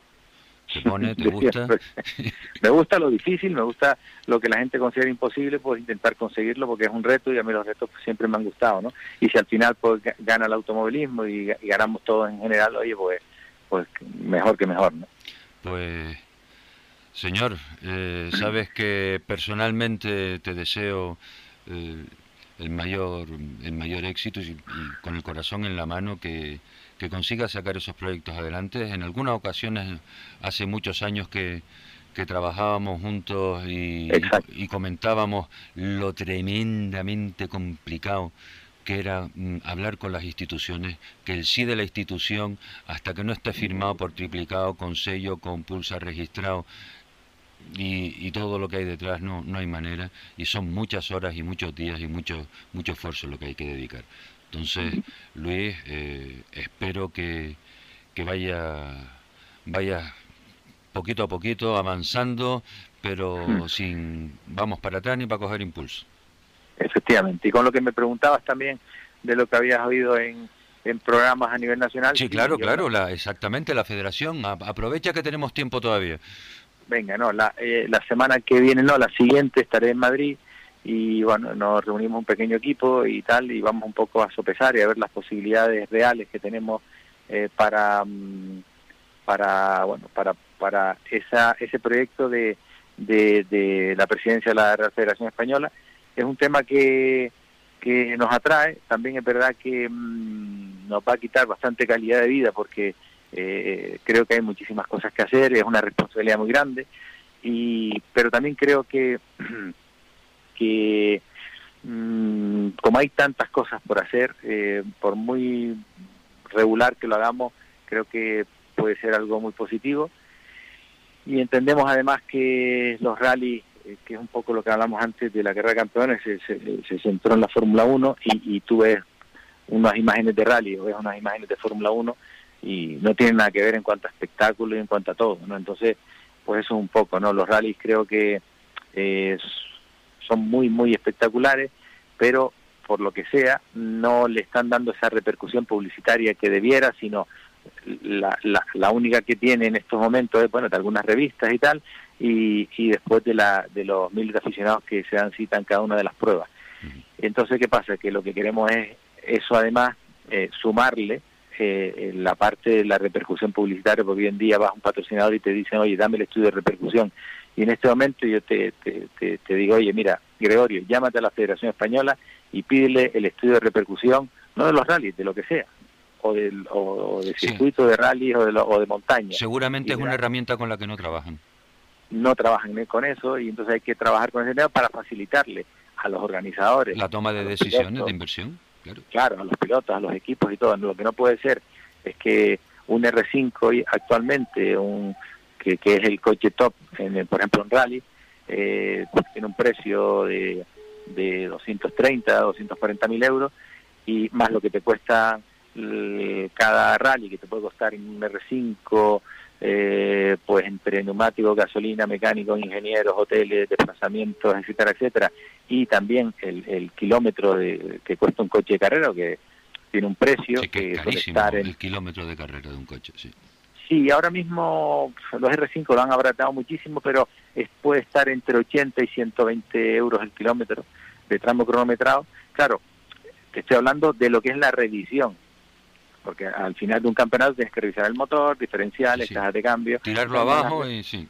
Claro, más, más las que tienes que hacer según el, el, el, libro de revisiones que te manda eh, la marca. Para que no se pierda la garantía. Sí, durante, sí, además de eso, la que hace durante eh, los rallies, ¿no? Que pues tienes que poner pastillas de freno, pues las típicas cosas, ¿no? Los discos, esto, lo otro, los embragues y tal. Entonces, ¿qué pasa? Que al final eh, dices tú, oye, pues al final de un campeonato de España, pues está gastado eh, eh, contando la amortización del coche, no lo que te ha costado, porque el coche lo corres 3, 4 años con él, ¿no? Sino lo que es la amortización, más el costo de, de, correr, más las revisiones del coche, etcétera, etcétera. Pues claro, después de estar un campeonato de España te puede costar alrededor de, entre una cosa y la otra, medio millón de euros, 600 mil euros. Claro, eso, cuando tú llegas al final de, de un campeonato que lo ganas y lo que ganas es un trofeo, un reconocimiento público, pero un trofeo, claro, no es mm, rentable ni para los equipos, ni para los pilotos. los patrocinadores, no. Ni, ni, ni, para nadie. Entonces, o le das una repercusión a todo el automovilismo en toda su vertiente, eh, televisiva, eh, prensa escrita, etcétera, etcétera, etcétera, o eh, o, esto se acaba. Sí, está claro que la, la idea tuya es, de alguna forma, hacer lo que está haciendo el fútbol en estos momentos. O sea, si el fútbol tiene ese nivel de movimiento de dinero es porque están los medios de comunicación de masas por en medio. Y tú quieres traerte a los medios de comunicación de masas al automovilismo. Mira, un patrocinador te dice, oye, dame el estudio de repercusión de tal campeonato. Y tú le das el estudio de repercusión. Entonces, en base a la repercusión que tiene, ellos hacen su inversión. Después, oye, un piloto, un equipo, oye, mira, el espacio publicitario de un coche de, carrera. Oye, pues el espacio publicitario es, el que es, ¿no? Entonces ellos, en base a ese estudio de repercusión, a las imágenes que tú presentas, etcétera, etcétera, ellos dicen, oye, pues mi inversión en un coche para que, para, para que yo me vea repercutivo positivamente en mi producto que quiero publicitar en el espacio publicitario del coche, oye, pues mi inversión puede ser esta. Pero si eso no lo tienen, es todo un, pues no lo sé. Como sí, claro, es, como es como dar dinero a ciegas por... Claro, y hoy en día... Porque tiene ganas de creerte que esa repercusión va, va a ser buena.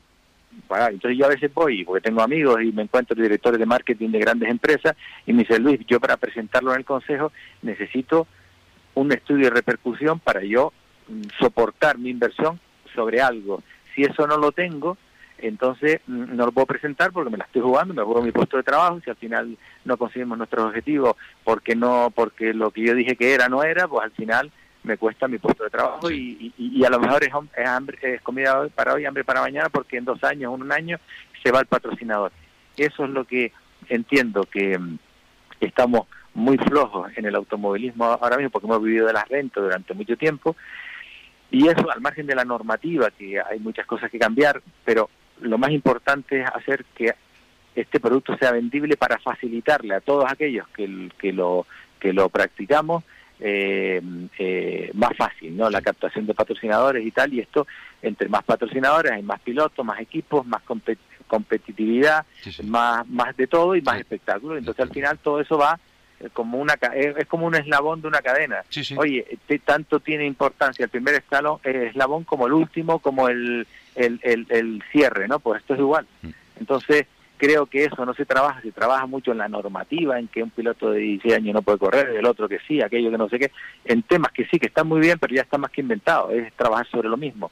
Y entonces habría que ir más a este apartado que el trabajo que se está haciendo y que a lo mejor se ha hecho en el pasado es bastante regular y que tenemos que entre todos esto dar un giro de 180 grados, ¿no? Eso es muy importante. Entonces, estoy en ese tema, pero ¿qué es lo que pasa? Que también pienso, oye, yo mm, en este momento que estoy liado con un tema de trabajo y tal y cual, asumir esa responsabilidad es lo que me tiene un poco eh, dudando en, la, en, esa historia porque, ya te digo, voy a perder mucha calidad de vida porque porque va a haber que trabajar un montón, va a haber que eh, estar metido mañana tarde prácticamente vas a tener que plantearte trasladar la residencia.